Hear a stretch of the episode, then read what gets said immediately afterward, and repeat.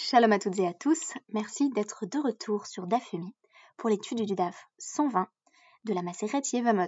C'est dire si nous arrivons bientôt au bout de ce long marathon d'études qui a consisté à étudier tout le traité Yevamot. Je ne sais pas si vous avez apprécié autant que moi la série Game of Thrones, malgré la déception considérable de la dernière saison, mais reste indéniable à mes yeux que l'un des meilleurs épisodes, l'un des mieux filmés, l'un des mieux rythmés, était sans doute euh, Battle of the Bastards. La bataille des bâtards qui voit s'opposer euh, l'armée de Jon Snow et ses alliés avec celle de Ramsay Bolton, qui est alors encore maître de Winterfell. Beaucoup d'entre vous se souviendront de la scène finale. Ramsay Bolton est connu tout au long de la série pour euh, torturer avec euh, grande joie euh, d'autres personnages, tout particulièrement Theon Greyjoy, qui sera sa première victime, mais aussi sa femme, Sansa Stark. Et il faut savoir que l'un des, des, médiums privilégiés de torture de Ramsay Bolton, ce sont tout simplement ses chiens, chiens qu'il affame en permanence pour que ceux-ci puissent dévorer à l'occasion ses ennemis politiques. C'est donc justice, si l'on peut dire, lorsque Sansa triomphe de Ramsay Bolton, à la fin de l'épisode, le fait emprisonner et va faire en sorte qu'il soit dévoré par ses chiens. Propres chiens qui n'ont pas mangé depuis des jours et qui ne vont pas hésiter à se retourner contre leur maître. Et maintenant, rentrons dans l'état d'esprit de la Guémara. Si on rentre dans la geôle où Ramsay Bolton vient d'être dévoré par ses chiens et que on essaye de témoigner du fait qu'il est décédé, que faut-il faire? Alors, la Mishnah va nous apprendre qu'a priori, il faudrait pouvoir reconnaître son visage. Que fait-on si son visage a été totalement défiguré? Eh bien, a priori, on ne peut pas témoigner de sa mort. Revenons un peu en arrière. C'est un petit peu dégoûtant, mais c'est vraiment le sujet de la Mishnah. Si Ramsay Bolton est en train de se faire dévorer par son propre chien, peut-on témoigner du fait que, inéluctablement, il va mourir? Eh bien, la réponse est que cela dépend quelle partie de lui le chien est en train de manger. Et oui, je vous avais averti, euh, la Gemara va être euh, ici à peu près aussi gore que Game of Thrones dans Battle of the Bastards. Plongeons-nous sans plus attendre dans cette Mishnah peu ragoûtante. Matnissin, la Mishnah enseigne. Achotem. On ne peut témoigner de la mort de quelqu'un que si l'on voit l'entièreté du visage, euh, le fameux partsouf dont il est aussi question euh, dans l'interprétation euh, du texte de Bereshit, où l'on dit que Adam et, Chava, donc la dame originelle, était dotée de doux partsoufines, d'un double visage, donc il faut pouvoir voir vraiment l'intégralité du visage, ainsi que le nez pour pouvoir être sûr qu'on a bien affaire à la personne euh, dont on est en train euh, euh, de, témoigner de la mort. Af alpi ou ela Même si on dispose de, de simanim, de marques qui permettent de, l'identifier à, partir de, son corps. Donc, par exemple, on pourrait dire, bah oui, je le reconnais, c'est un tel parce que un tel a un grain de beauté, au niveau de la hanche et euh, voici que ce cadavre qui a peut-être pas de tête a aussi un grain de beauté au niveau de la hanche. Donc ça suffit pas. Euh, et les accessoires ne suffisent pas non plus. C'est-à-dire on peut pas dire oui, mais Jean-Jacques, il se promenait toujours avec un Tamagotchi, et là, ce cadavre sans tête, ben, il est aussi en train de tenir un Tamagotchi de la même couleur, etc. C'est donc que ça doit être la même personne. Ça ne suffit pas. Et par ailleurs, Edmedine est là, ad chez Tetselafcho. Si quelqu'un est en train de mourir, on peut pas témoigner du fait qu'il est mort, il faut attendre qu'il meure vraiment. voilà. Si sa mort est inéluctable, on va voir que les choses euh, sont un petit peu différentes. Euh, euh, chaya Donc, même si on a vu la personne donc elle est donc c'est c'est Du coup ça signifie voilà couper en deux, comme une personne qu'on aurait pourfendue de l'épée. Peut-être en train de se, vider de ses entrailles. Je suis désolée, c'est vraiment dégoûtant. Euh, est une personne sur la croix crucifiée, donc là on a ici un aperçu des sacrifices romains, euh, ou, euh, ou avec une bête qui est en train de, la dévorer, donc on, en revient au, chien de, de Ramsay Bolton, euh, on ne peut pas témoigner. Même si la personne est visiblement en train de mourir à l'agonie, puisqu'il y a, y a, peu de chances de s'en sortir. Quoique pour la crucifixion, je me demande si quelqu'un a été crucifié puis décroché immédiatement après, il y aurait quand même des chances de s'en sortir. Et c'est justement sur ça que la, Mishnah va s'appuyer pour dire qu'on ne peut pas témoigner de la mort de quelqu'un, même si cette personne a l'air tout à fait mourante. de même, pour le de la personne qui est la personne qui a été crucifiée, j'en ai rendu compte, mais mais le, mégouillade, euh, on présuppose que sa plaie peut être cautérisée, donc même si euh, on a été largement ouvert euh, et passé par le fil de l'épée, il serait encore possible de sauver une personne en cautérisant la plaie. Voilà. ça dépend évidemment de la largeur de la plaie et on ne peut pas sauver la victime à tous les coups, mais on envisage que la personne puisse survivre. De même, en meizin est là ad shloshim ad pardon. on ne peut témoigner de la mort de quelqu'un que dans les trois jours qui suivent la mort, parce que par la suite on présuppose que la décomposition va commencer, et par conséquent que le corps ne sera plus nécessairement reconnaissable. Euh, avis toutefois euh, dissonant, donc celui de Rabbi Yehuda ben Bava, qui estime de son côté, le kol adam, velo kol amakom, kol hashaot shavin. On ne peut pas dire précisément trois jours pour la décomposition, puisque les gens sont différents, les lieux sont différents, et les heures de la journée sont différentes. En effet, peut-être qu'il y a certains corps qui vont se décomposer plus vite que d'autres. Évidemment, les conditions euh, météorologiques n'y seront pas euh, pour, euh, pour rien. Voilà, il y a des lieux où le, climat est plus ou moins clément. Évidemment, si on est au pôle Nord, le corps va mettre plus de temps à se décomposer qu'en plein désert du Sahara. Et il y a des heures de, la journée où la décomposition est également plus rapide, ou des saisons, bien entendu, où elle est plus rapide. On ne peut donc pas généraliser selon Rabbi Yehuda Ben Bava. Alors, le premier exemple que je voulais développer, bah, c'est celui euh, que, je vous ai livré en guise de référence du jour. Donc il s'agirait euh, des chiens de Ramsey Bolton. Alors quand est-ce qu'on peut témoigner que Ramsey Bolton est mort s'il il est en train de euh, se faire manger par un chien? Donc citation de la Mishnah, quand une bête est en train de manger la personne. Amar Rav Yehuda, Amar Shmuel. Yehuda a rapporté au Shmuel. Lo mimkom yotza. Quand on a dit qu'on ne pouvait pas témoigner de la mort inéluctable d'une personne quand elle est en train de se faire manger par une bête, c'est quand elle est en train de se faire manger euh, la main ou le pied, bref, euh, une partie du corps dont on estime euh, qu'elle peut être privée sans mourir. Donc c'est pas une partie par laquelle l'âme sort littéralement. Aval, même comme ça, mais il dit.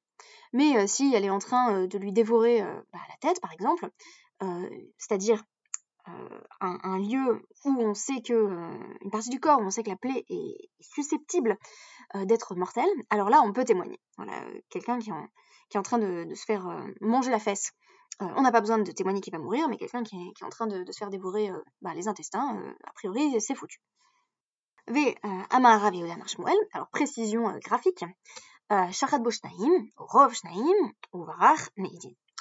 Si quelqu'un s'est fait couper se fait trancher la, la trachée et l'œsophage, euh, que ce soit euh, par l'intermédiaire d'une bête ou euh, d'un être humain très mal intentionné, puis que cette personne s'est enfuie, on peut témoigner du fait qu'elle est morte parce que bah, il s'agit des, deux principaux conduits du système respiratoire, donc on peut présupposer que la personne est fichue et n'en a donc plus pour longtemps.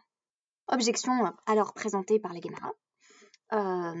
Peut-on véritablement témoigner de la mort de cette personne alors que euh, Rav Yehuda a rapporté au nom de Shmuel que si une personne avait déjà euh, donc, euh, été euh, sectionnée à la trachée et à l'œsophage et donc ne pouvait plus parler mais faisait des gestes pour indiquer que elle souhaitait qu'on écrive un, un get, donc un contrat de divorce pour, pour sa femme, voilà, peut-être que cet homme préfère que, que, sa femme soit divorcée plutôt que veuve, notamment dans le cas d'un mariage libératique qui serait peu souhaitable. On écoute cette personne, Hare, Elu, Yirtehu, Veyitfon. On écrit le get et on le lui donne. Euh, parce que euh, on estime que ses dernières volontés sont prises en compte. En effet, il est encore vivant, mais on est sûr qu'il va mourir. Or, un mourant peut tout à fait délivrer un contrat de divorce. Maintenant, on rétropédale un petit peu pour euh, repasser donc, dans, notre Hamoud Aleph le passage de la Gemara qui suit immédiatement la Mishnah, où on va nous citer donc la, nécessité de voir euh, à la fois le front, euh, les traits de visage et euh, le nez. Et donc, si on ne voit pas les trois, on ne peut pas témoigner. et pourquoi? Tout simplement. Donc, c'est Abaye qui, demande, certains disent que c'était Rav Kahana, Maïkra, quel est le pasouk qui affirme qu'il y a cette nécessité de bien voir le visage pour témoigner de la mort de quelqu'un? et donc, la réponse est Hakarat Penehem Anta Bam. Un passage de Yeshayahu 3.9. Euh, donc l'apparence de leur visage euh, témoigne contre eux. C'est-à-dire que le visage est nécessaire pour pouvoir affirmer que quelqu'un est décédé, ce qui peut être très compliqué, bien entendu, dans toutes les situations où il faudrait témoigner de la mort de quelqu'un sans, sans que cette personne ait un visage voilà, en bon état, ou imaginez une personne décapitée, comment fait-on pour témoigner de sa mort si on ne retrouve pas le visage? C'est par ailleurs que on est en plein comment dire, en, plein exposé lévinassien, puisque c'est le visage qui permet l'identification de l'humain. Vous me direz, est-ce que le front de quelqu'un est vraiment si essentiel que ça? Eh bien, c'est précisément à cette, objection possible que la Gemara va répondre immédiatement après en nous disant qu'un certain Abba bar Martha ou Abba bar, bar avait emprunté de l'argent à la maison du, du Galuta, donc chez, chez l'exilarque, et bah, il fallait qu'il rembourse. Donc, euh, qu'est-ce qu'il a fait? Il s'est euh, déguisé. Euh, Haïti Kira. donc, Dabek bi Vlaita. Dabek be Apute. Khalaf Kamayhu. Velo, Velo Bashkiru. Alors, il, a, amené un, masque de cire. il l'a accroché à une sorte de tissu et il a collé donc ce faux front, une masque, de front supplémentaire, il l'a collé euh, sur son propre, euh, sur son propre front. Et donc, il, est passé devant les membres de la maison de l'exilarque qui, justement, le cherchaient pour lui demander euh, l'argent qu'il devait à l'exilarque, et ils ne l'ont pas reconnu, chaque roue, de sorte qu'il a pu s'en tirer, cette fois-ci, quant à sa dette ce terme, il suffit qu'une personne change de front, euh, voilà, modifie l'un des traits de son visage pour qu'on ait du mal à la reconnaître, du moins c'est le présupposé de la Gemara. Le dernier euh, élément que je voulais mentionner, il a trait au simanim. La question c'est est-ce qu'on peut reconnaître quelqu'un? Voilà, Est-ce qu'on peut dire que quelqu'un est, assurément la personne euh, que l'on cherche à identifier à partir de, de donc d'éléments physiques qui sont des éléments distinctifs Donc la question va être est-ce que Deoraita, dans euh, la Torah écrite, on a déjà cette idée qu'on peut reconnaître une personne à partir de signes Ou est-ce que c'est une idée qui serait ultérieure, qui serait des rabananes euh, et euh, des oraïtas, ce, ne serait pas possible. Il n'y aurait pas de témoignage à partir des simanim. On va commencer par nous ramener une braïta qui apparemment contredit l'idée qui est présentée dans notre Mishnah, à savoir qu'on ne se repose pas sur les simanim, et qui nous dit que si une personne devait apporter un contrat de divorce à une femme, et que l'émissaire en question a perdu euh, le contrat de divorce. Et puis, on retrouve, euh, son, sac de voyage euh, ou son porte-monnaie, un, anneau ou tout simplement les, voilà, les propriétés personnelles de l'émissaire, même si c'est après longtemps qu'on les retrouve, et qu'il y a le contrat de divorce qui est voilà, dans, le, dans le sac ou, dans le porte-monnaie ou attaché à, la bague, euh, on estime que c'est cachère. Donc euh, l'épouse peut se remarier à partir de, ce contrat de divorce ou récolter la somme inscrite euh, dans sa ketouba, quand bien même l'émissaire n'est plus présent pour attester de la validité de, ce document. donc Abaye nous dit ben, tout simplement l'okashia, c'est pas difficile.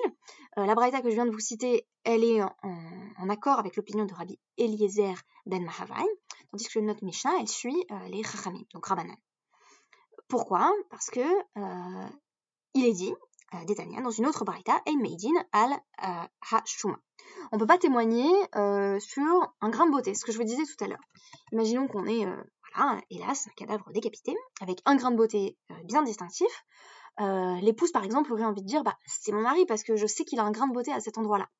Or, les Chachamim disent non, on ne peut pas témoigner sur le grain de beauté, tandis que euh, Rabbi Eliezer euh, ben Mahavai estime que euh, oui, on peut témoigner à partir du siman que constitue ce grain de beauté.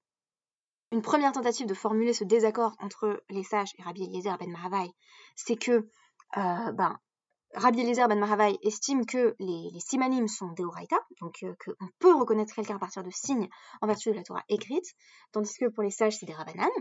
Mais Rava va dire non, en réalité, des alma simanim de Non, tout le monde est d'accord que euh, les simanim sont reconnus par la Torah. C'est-à-dire que oui, la Torah écrite estime que l'on peut reconnaître quelqu'un à partir de signes extérieurs. Mais la question, c'est que euh, selon euh, Rabbi Eliezer ben Mahavai, le grain de beauté suffit à identifier la personne parce que bah, c'est rare d'avoir un grain de beauté spécifiquement dans un endroit, tandis que pour les autres sages, Shuma, Metsuya, Bevengilo. On peut trouver des grains de beauté auprès, voilà, au même endroit chez d'autres personnes. Donc ça ne suffit pas. Selon les autres sages, c'est pas, pas que c'est un siman qui n'est pas pris en compte parce que c'est un siman, c'est pas qu'on prend pas en compte les marques physiques, c'est que c'est pas une marque physique assez distinctive. Je vous donnais l'exemple tout à l'heure du Tamagotchi. C'est pas parce que euh, Jean-Jacques se promenait toujours avec un Tamagotchi vert et qu'on a retrouvé un corps décapité qui tient dans sa main un Tamagotchi vert que c'est forcément euh, Jean-Jacques. Donc encore faut-il que les simanimes soient euh, euh, de façon sûre et certaine associés à la personne qui est potentiellement décédée. Voilà, alors euh, bah, je pense que je vous ai livré peut-être le, DAF le plus gore de, la Maseret Yevamot. Bon, mais il nous reste quand même peut-être deux dapim pour, nous détromper, mais peut-être l'un des dapim les, plus gores de, la Guémara, hein, qui sait, puisqu'il était quand même question d'animaux qui, qui, dévoraient des, êtres humains vivants, et de personnes coupées en deux, mais je vous ai encore épargné certains des passages les plus hardcore. J'espère que vous avez tout de même trouvé ces DAF intéressants et que cela vous a distrait et intéressé. Merci beaucoup et à demain.